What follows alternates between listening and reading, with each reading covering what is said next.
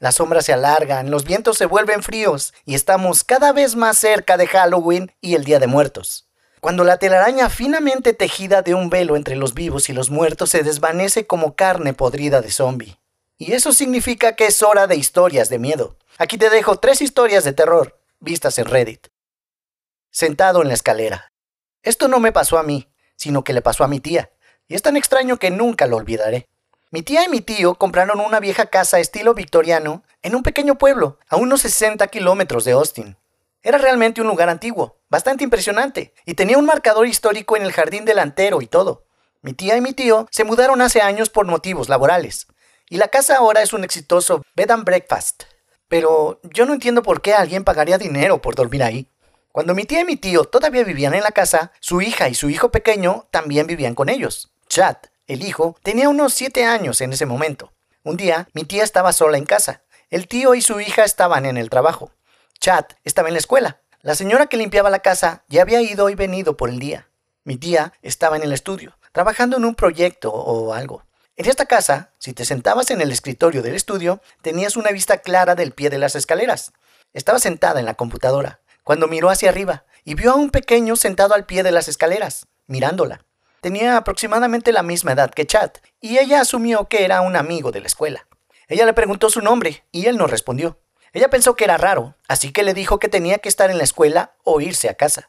Ella miró hacia abajo por un segundo, y cuando miró hacia arriba, él se había ido. Cuando Chad llegó a casa de la escuela ese día, ella le dijo que uno de sus amigos había estado en la casa. Él dijo que de ninguna manera. Todos mis amigos estaban en la escuela conmigo. Ella describió al niño y Chad se quedó muy callado. Dijo, Oh, sí, lo conozco. A veces sale de mi armario a jugar de noche. Enervados, mi tía y mi prima le dijeron que saliera a jugar y dejara de estar contando historias locas. Un par de meses después, mi tía estaba investigando la historia de la casa y descubrió que un niño de 8 años había fallecido ahí de leucemia en los años 70. Encontró un viejo artículo de periódico sobre su muerte, con una foto que reconoció. Era el mismo chico que la había estado mirando en las escaleras ese día la niñita que no era. Viví en una casa del infierno durante cuatro años, desde los once hasta casi los dieciséis. Constantemente pasaba algo. Puertas que se abrían y cerraban, voces, pasos. Nada se quedaba donde lo pusiste. Estaba mucho tiempo sola ahí, porque mis padres trabajaban y yo estaba constantemente aterrorizada. Sin embargo, una de las cosas más perturbadoras era la niña en mi baño. Cada vez que pasaba por la puerta de mi baño, que era constantemente, ya que estaba justo afuera de mi habitación, veía a una niña pequeña con cabello rubio rizado y un vestido color rosa. Ella se quedaba ahí, mirando, luciendo como una fotografía de 1905.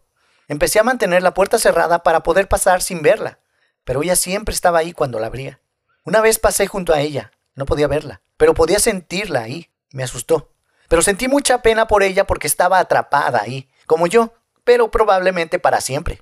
A medida que pasaban los años y las cosas en la casa seguían empeorando, ella empezó a parecer más oscura. Empecé a sentir que en realidad no era una niña.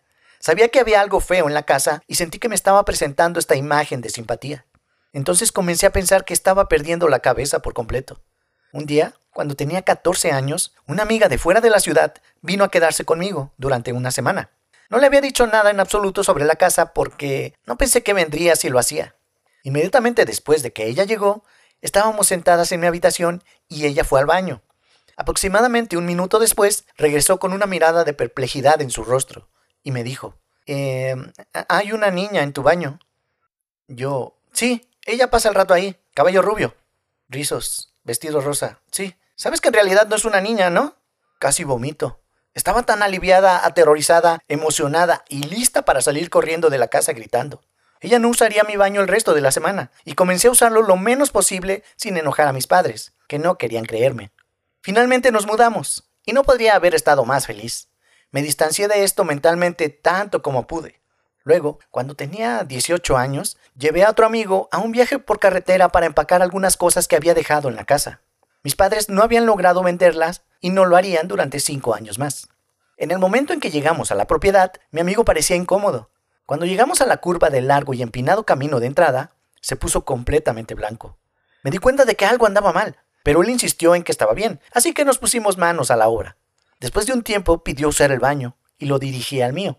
No habían pasado 20 segundos después de que se fue cuando regresó corriendo, jadeando, y cerró la puerta del dormitorio detrás de él.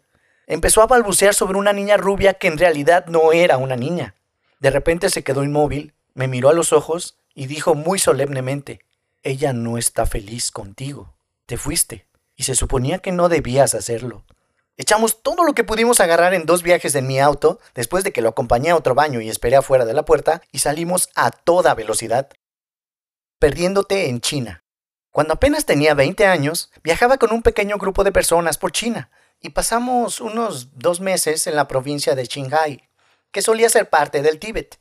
Nuestro destino era una ciudad específica para enseñar inglés, pero nos habíamos detenido a menudo en pueblos y ciudades pequeñas en el camino. Un día llegamos a un pueblo rural muy pequeño, nada inusual. Pasamos solo un par de días ahí, comprando comida en los mercados y caminando para ver los lugares de interés, aunque no había muchos. Esto fue en pleno invierno, en febrero, y toda la hierba de las colinas y llanuras alrededor de la ciudad estaban muertas y marrón. La sensación general era la del tipo normal de desolación que experimenta cualquier lugar rural en invierno. En ese momento de mi vida, las cosas me iban increíblemente bien. Y lo digo porque mi adolescencia había sido bastante oscura. Pero la abrumadora buena suerte de poder viajar y estos amigos cercanos que había hecho el año pasado habían cambiado mis sentimientos y mi actitud hacia la vida.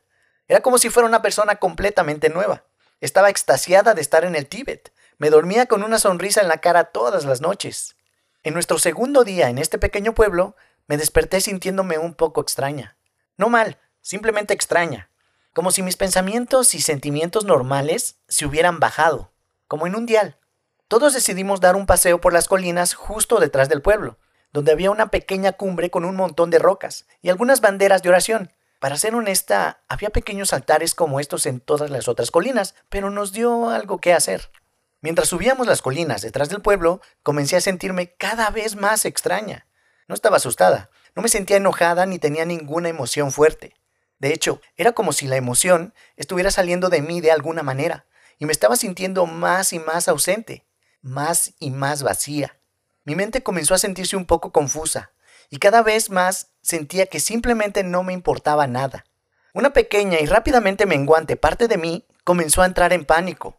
Sabía que algo malo estaba pasando, pero era como si mi propia voz interior se estuviera volviendo cada vez más tranquila. Recuerdo que llegamos a la pequeña cumbre y simplemente me hinqué en el suelo junto al montón de rocas. Sin querer, comencé a desconectar las voces a mi alrededor y fijé toda mi atención en los pequeños guijarros en la tierra. Comencé a golpear uno contra el otro, repetidamente. ¿Conoces el tipo de horror que se opone a sentirse asustado o sentir algo en absoluto? El tipo de odioso vacío de una mosca que zumba contra una ventana cerrada durante horas y horas en una habitación vacía. Eso es lo que estaba llenando mi mente. Era demoníaco en su sinsentido. Toqué mi cara y sentí que no estaba sonriendo ante nada. A través de todo el vacío, un pensamiento flotó al frente de mi mente. Deberías morir. Al principio sonó totalmente razonable, pero algo en mí luchó y por un momento me sentí preocupada. En ese momento, mi grupo empezó a bajar de la colina y yo lo seguí. Cuanto más caminábamos, más normal me empezaba a sentir, hasta que dejamos la ciudad esa tarde y me asusté por completo. Cuando otra chica, Hannah, mencionó de una manera extraña y despreocupada que se había sentido muy extraña y deprimida mientras estaba ahí.